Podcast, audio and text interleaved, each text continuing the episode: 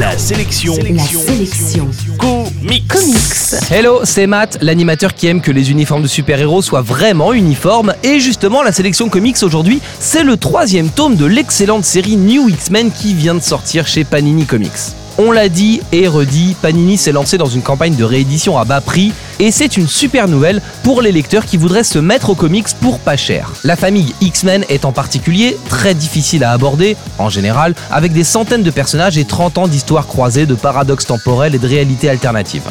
Au tout début des années 2000, Grant Morrison est arrivé sur la série X-Men et il décide d'y insuffler un vent de fraîcheur. C'est le lancement de la série New X-Men que Panini vous propose de découvrir à moindre frais, donc dans des rééditions à 15 euros, alors que les mecs comme moi ont payé leurs albums plus de 25 euros il y a quelques années. C'est donc pas cher et c'est une excellente série, ce qui ne gâte rien. Grant Morrison aligne un casting de X-Men trié sur le volet et redéfinit l'univers des mutants avec un nouveau statu quo, de nouveaux looks, de nouveaux méchants. Même les jeunes élèves de l'école pour jeunes mutants sont inédits et intéressant, c'est dire. C'est donc une vraie réussite sur le plan scénaristique, mais également sur le plan graphique. La série est en effet illustrée par des tueurs comme Frank Kitley, Lenny Liu ou Chris Bacalo. Bref, c'est du tout bon pour cette série qui se paye en plus le luxe d'être parfaitement accessible aux néophytes. C'est simple, si vous n'avez jamais lu un comics X-Men, ces trois premiers volumes de New X-Men sont faits pour vous.